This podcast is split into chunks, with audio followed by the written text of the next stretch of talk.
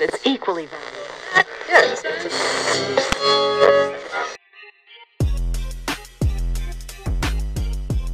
Debe abandonarse la tendencia a considerar la comunicación de masas como una causa necesaria y suficiente de los efectos que se producen en el público, para verla como una influencia que actúa, junto con otras influencias, en una situación total.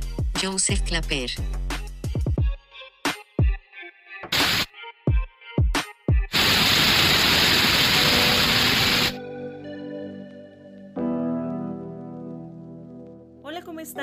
Sandra Íñiguez. Bienvenidos al podcast de comunicación UPGDL. Este podcast tiene como objetivo analizar los retos de la comunicación en este 2021. Hoy tenemos con nosotros al maestro José Manuel Barceló. Él realizó estudios en latín, griego y filosofía. Es licenciado en periodismo y comunicación colectiva y maestro en filosofía política. Es además especialista en política y gestión educativa. Presidió el Consejo Electoral del Estado de Jalisco y es profesor desde hace varios años en la Universidad Panamericana Campus Guadalajara, donde imparte algunas materias como ética de la comunicación, sociología de la comunicación, geopolítica y otras más. El tema de hoy es el mito del cuarto poder, una visión ética. Bienvenido, maestro. Muchas gracias, Sandra. Y bueno, la idea de este tema es desmitificar el supuesto poder que se le ha sido asignado a los medios y hablar del poder de los mismos sobre las audiencias. De inicio, eh, pues hay quienes aún consideran que los medios de comunicación son el cuarto poder que se suma a los tres ya establecidos, que son el ejecutivo, el legislativo y el judicial. Por eso a veces se le llama el cuarto poder. ¿Por qué es necesario desmitificar este supuesto poder a los medios de comunicación? Porque es una idea que se ha ido creando y fortaleciendo con el paso del tiempo, Sandra. Lo cierto es que los medios de comunicación no tienen ningún poder sobre las audiencias. Y esto pareciera así como que estoy contradiciendo a la propia historia, pero no. Cuando se habla del poder de los medios, se está hablando en el otro sentido y diciendo, la debilidad de las audiencias.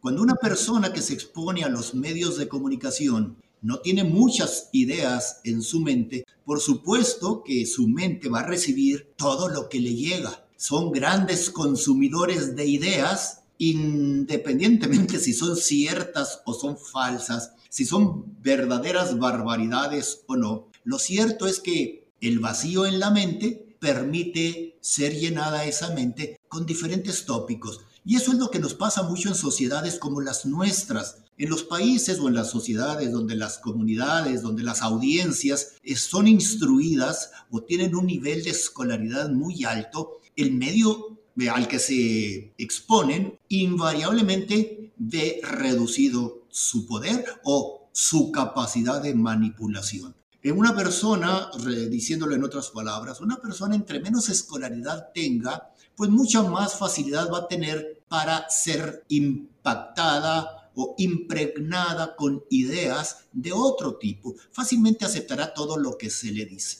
Le pongo un caso. Si a mí una persona X que se dice astrónomo me platica de las diferentes constelaciones, de cómo funcionan el sistema planetario y los planetas y sus satélites, pues yo le voy a creer. ¿Por qué? Porque en mi mente yo al respecto no tengo más información más que la que me están pasando. Pero vamos, si viene una persona y me quiere platicar de la vida honorable de algunos políticos, a quienes conozco desde que tengo uso de razón, difícilmente me van a poder convencer de todo lo que me, lo, me platiquen. Así me lo platiquen a través de la radio, a través de la prensa, a través de la televisión o a través de la internet, porque en mi mente tengo suficiente información que me permite elegir qué recibo, qué admito y qué prácticamente rechazo. Los medios de comunicación como tales y lo digo en estos términos, son auténticos telebrejos, que no tienen ningún poder. Pero si yo me expongo a los medios y no tengo nada en mi mente, por supuesto que los medios, le voy a poner comillas,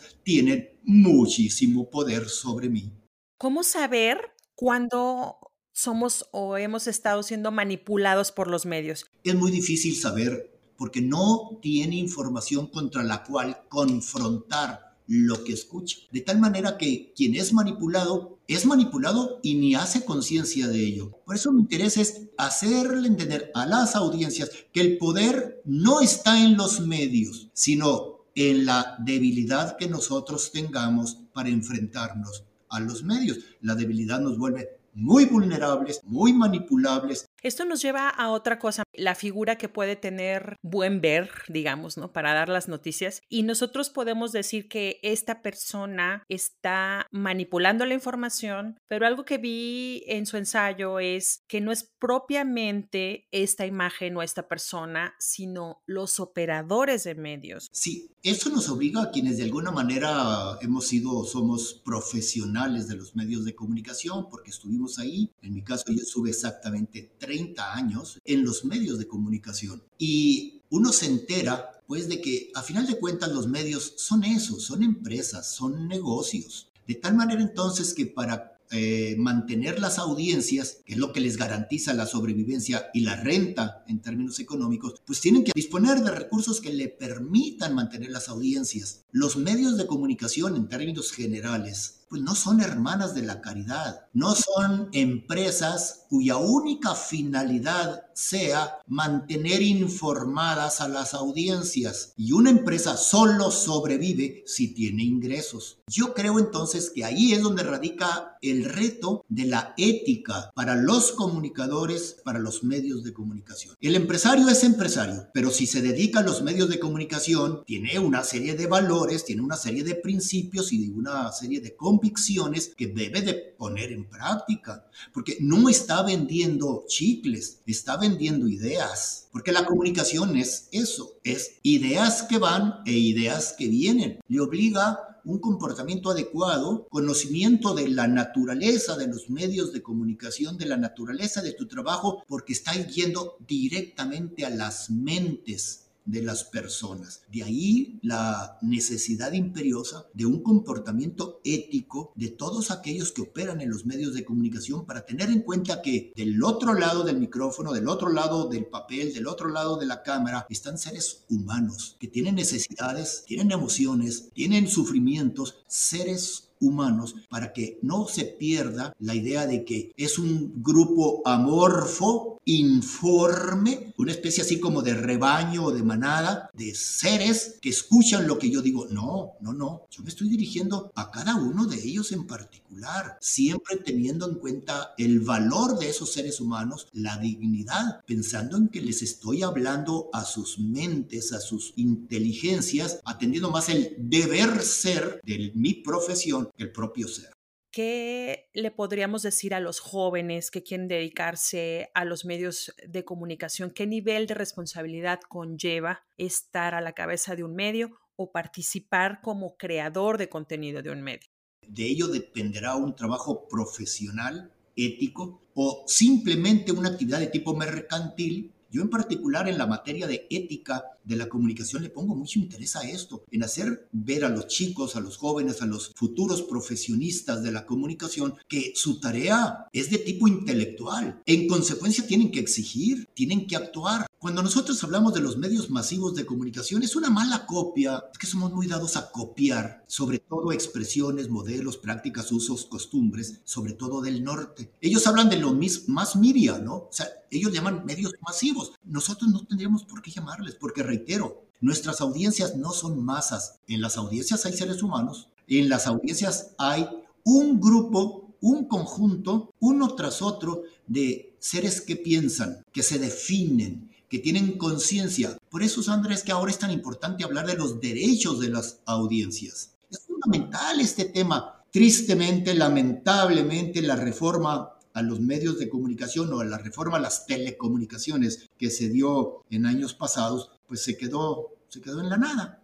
Cuando se había avanzado mucho ya hablando de los derechos de las audiencias. Por ética, yo tengo que preparar, porque del otro lado tengo gente, inteligente. No les puedo faltar el respeto.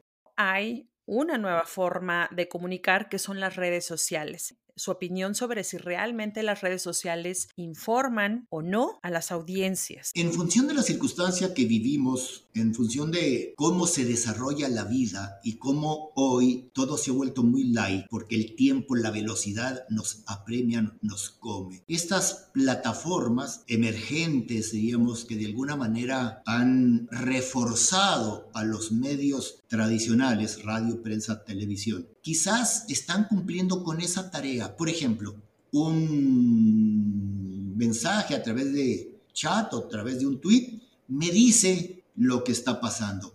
Pero si yo quiero saber el resto de preguntas, esa respuesta solo la tienen los medios de comunicación tradicionales. Estas plataformas llamadas redes sociales, porque las redes sociales no son las plataformas, sino los grupos humanos que se forman alrededor o que se exponen a, estos, a estas plataformas, nos dicen que, ¡Ey, ey, está pasando eso! Y entonces, para poderlo entender, tendríamos que ir a los medios de comunicación tradicionales, porque la naturaleza de los medios de comunicación tradicionales facilitan la abundancia de datos. Las redes sociales son magníficas, inventos que vienen a resolver en buena medida muchos problemas de la comunicación del ser humano. Pero ojo, no son la solución completa. Los medios de comunicación tradicionales y los emergentes se complementan de maravilla.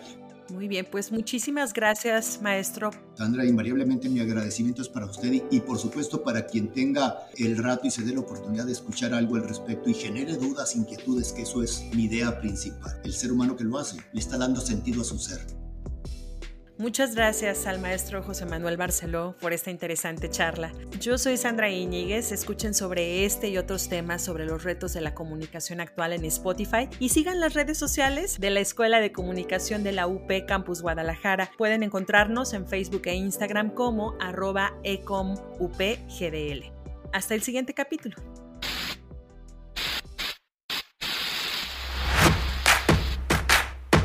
Comunicación. Ecom.